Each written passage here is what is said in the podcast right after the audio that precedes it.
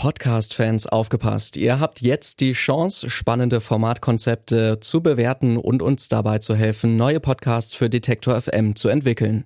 Ihr habt Lust mitzumachen? Dann schickt uns doch gerne eine kurze Nachricht mit Ich bin dabei als DM über Instagram oder per Mail an feedback at detektor.fm. Wir melden uns bei euch mit allen weiteren Infos zum Ablauf. Danke für eure Hilfe. Automobil der Mobilitätspodcast von Detektor FM. Wird präsentiert von blitzer.de, Deutschlands größter Verkehrscommunity.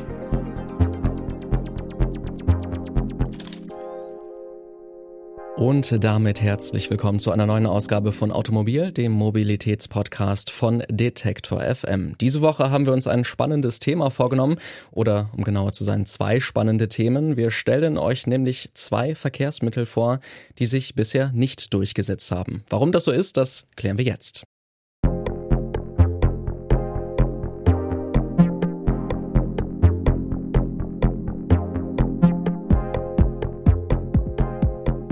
Und um mit mir über Verkehrsmittel zu sprechen, die sich leider nicht durchsetzen konnten, ist meine Kollegin Alina Eckelmann im Studio. Hallo Alina.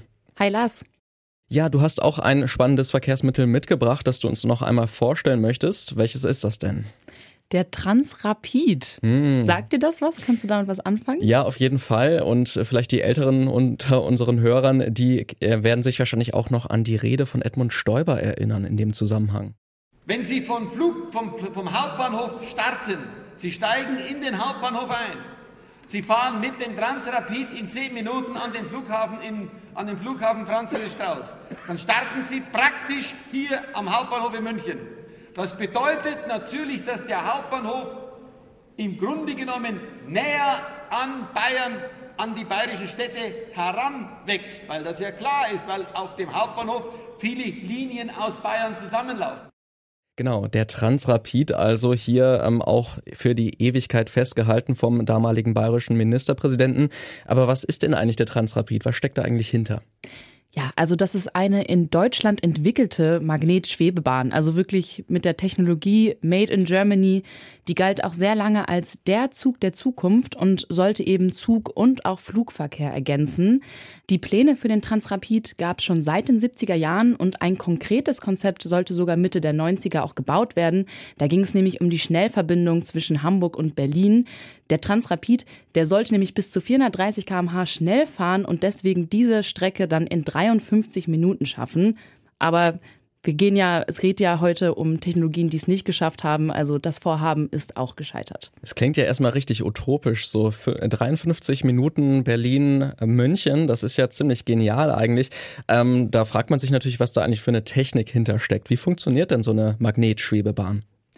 Ja, also die fährt eben nicht auf Rädern, sondern mit elektromagnetischen Kräften. Im Zug selbst sind Elektromagneten und die ziehen den Zug dann auch von unten an die Schienen in diesen Schienen, also auf dem Fahrtweg, sind aber auch Magneten und so stoßen sich dann eben das Fahrzeug und die Schienen ab und die Bahn schwebt. Also die ist so zehn Millimeter über dem Boden. Das kann ich mir gerade auch, stelle ich mir irgendwie mhm. auch gerade echt krass vor. Ja. Und das hat dann eben auch den Vorteil, dass die Bahn super schnell fahren kann. Ich habe ja eben gerade auch schon von 430 km/h gesprochen. Die kann auch super schnell beschleunigen und außerdem sind eben hohe Steigungen und Kurven kein Problem. Und on top, weil sich Bahn und Schienen nicht berühren, haben wir sehr wenig Abnutzungserscheinungen und weniger Lärm und auch kein Staub. Das klingt ja erstmal richtig gut. Also eine ganze Menge äh, Probleme, die es bei anderen äh, Zügen zum Beispiel gibt, also auch der Lärm gerade und so, dass die einfach nicht auftreten. Es ist ja auch so in Shanghai, in China, da fährt so ein Transrapid auch bis heute. Aber insgesamt hat sich das Ganze trotz diesem guten Ansatz eigentlich nicht durchsetzen können. Warum ist das denn so? Na, ich habe ja eben gerade schon gesagt, die Schienen müssen so bestimmte Voraussetzungen erfüllen, da müssen Magnetfelder sein. Das heißt also auch, dass die Magnetschwebebahn jetzt nicht die Infrastruktur von unserer Eisenbahn nutzen kann. Also die braucht dann schon ein eigenes Streckennetz. Und dazu kommt eben auch, dass sie da einen hohen Energiebedarf hat durch diese Magnetfelder. Die müssen ja auch sehr stark sein. Außerdem ist so ein Ding, dass der Eisenbahnverkehr ja immer noch sehr präsent und beliebt in Deutschland ist und man quasi dieses Gegenkonzept dann einfach noch nicht so richtig schmackhaft machen konnte, weil das ja eben mit diesem großen Umbau verbunden ist. Und ich weiß nicht, da sind wir jetzt wieder bei der Transrapid, der ist ja vielleicht schon öfter mal in den Schlagzeilen gewesen. Es gab ja auch 2006 einen großen Unfall auf einer Transrapid-Teststrecke im Emsland, bei der wirklich 23 Menschen auch gestorben sind. Das hat sich ja auch nicht dazu beigetragen, dass zukünftige Projekte sich dann durchsetzen konnten. Also ich würde sagen, einfach sehr teuer und ja, schon sehr viel Geschichte und äh, kein gutes Image so richtig. Mhm. Klingt auf jeden Fall so. Trotz dieser tollen Rede von Edmund Stoiber hat sich das Ganze nicht durchgesetzt. Also kann man jetzt sagen, dass der Transrapid endgültig weg vom Fenster ist? Du meintest ja schon, in Shanghai gibt es ja einen Transrapid, der da wirklich auch für den Alltagsbetrieb genutzt wird. Ich habe sogar auch gelesen, dass in China jetzt auch ein neues Modell vorgestellt wurde, das bis zu 600 km/h schnell fahren wow. kann. Ähm, da ist aber noch nichts Konkretes irgendwie veröffentlicht worden. Ähm, man muss aber auch sagen, in Deutschland haben manche den Traum vom Transrapid auch nicht aufgegeben.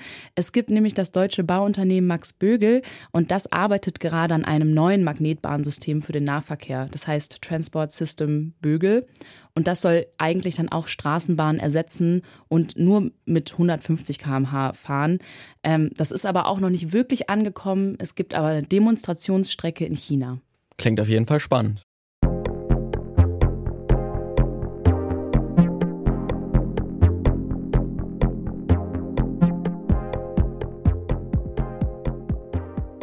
Ja, Lars, du meintest aber, du hast ja auch noch etwas, was du mir vorstellen willst. Was ist denn das? Ja, genau. Wir hören einfach mal kurz in einen Beitrag vom History Channel rein. Hier.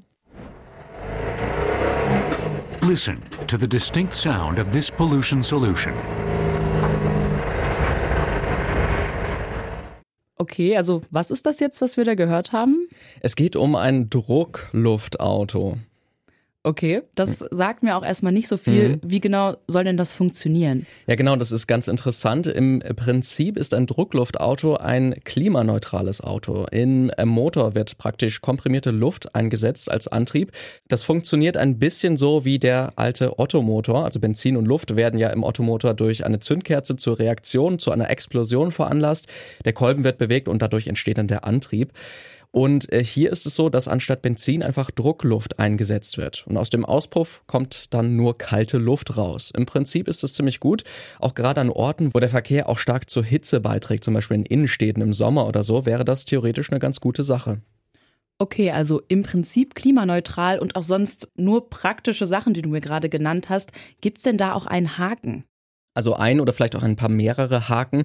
Es gibt dann nämlich ein paar technische Probleme. Es ist nämlich gar nicht so einfach, so einen Motor einzubauen und dann auch anzutreiben. Wir brauchen dann ja auch Wärme für den Motor und Druckluftautos, die lassen eine ganze Menge kalte Luft ab und das könnte dann durchaus auch zu Schäden und Problemen führen. Es müsste Wärme von außen nämlich hinzugefügt werden, damit das Ganze auch funktionieren kann. Und wir brauchen auch noch Drucklufttanks im Auto. Die sind dann oft ziemlich groß und das würde dann auch das Gewicht des Autos wieder stark erhöhen. Und das Problem ist auch noch die Klimaneutralität. Ich habe ja vorhin schon mal gesagt, dass es im Prinzip eigentlich klimaneutral ist. Aber wenn man mal genau hinschaut, dann ist die Energiebilanz beim Komprimieren der Druckluft, das muss man ja auch erstmal nochmal machen, gar nicht mal so gut. Da wird dann viel Energie freigesetzt und die könnte man theoretisch dann auch noch anders nutzen, aber das würde in den bisherigen Prozessen einfach nicht passieren und dadurch verschlechtert sich dann die Bilanz insgesamt. Okay, also wenn man sich das dann genauer anschaut, dann gibt's ja echt noch einige Probleme. Wie lange wird denn jetzt schon an dieser Technik geforscht? Hm, das ist schon ziemlich alt insgesamt. Schon seit dem 19. Jahrhundert gibt es diese Ideen, eigentlich sogar noch davor, aber im 19. Jahrhundert, im Jahre 1838, wurde in Paris zum ersten Mal von Forschern das Ganze entwickelt.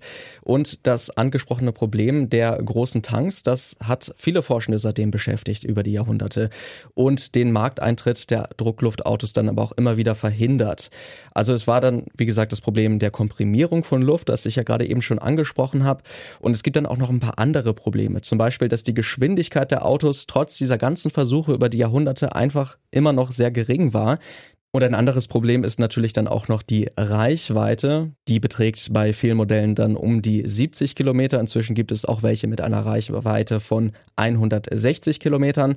Aber das Ganze hängt dann auch immer ein bisschen von der Umgebungstemperatur ab. Je niedriger die ist, desto besser funktioniert das Ganze. Aber wenn die halt höher ist, dann ist die Reichweite leider nicht so gut. Aber gibt es denn Versuche, die Druckluftautos trotzdem auf den Markt zu bringen? Also ich meine, es gibt ja auch andere Antriebstechniken, die da ihre Probleme haben.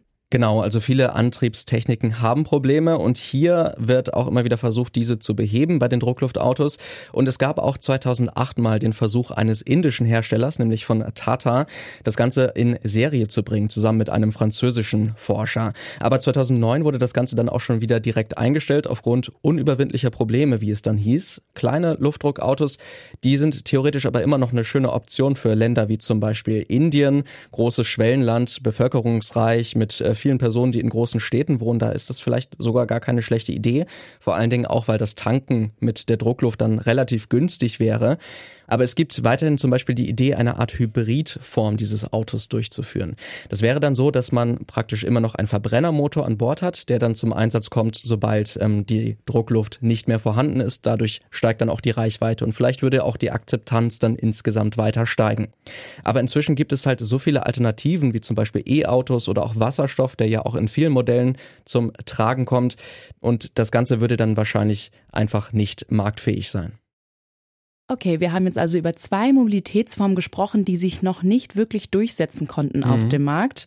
Also einmal der Transrapid und einmal dann das Druckluftauto. Mhm.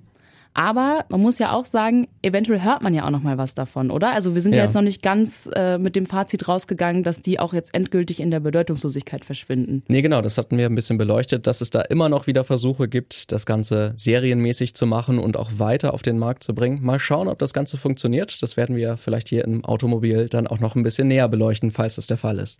Wenn, dann hört ihr es hier. Genau.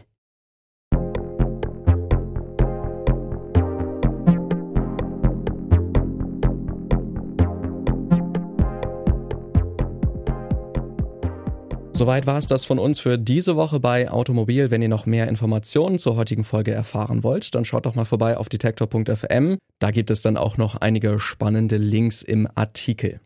Und wenn ihr uns abonnieren wollt, dann schaut doch vorbei bei Apple Podcasts oder bei Spotify oder allen anderen gängigen Podcatchern. Da gibt es Automobil auch zum regelmäßig Hören. Für Feedback schreibt gerne an kontakt.detektor.fm. Das war's von uns für diese Woche. Wir sagen Tschüss. Ciao. Automobil, der Mobilitätspodcast von Detektor FM, wird präsentiert von blitzer.de, Deutschlands größter Verkehrscommunity.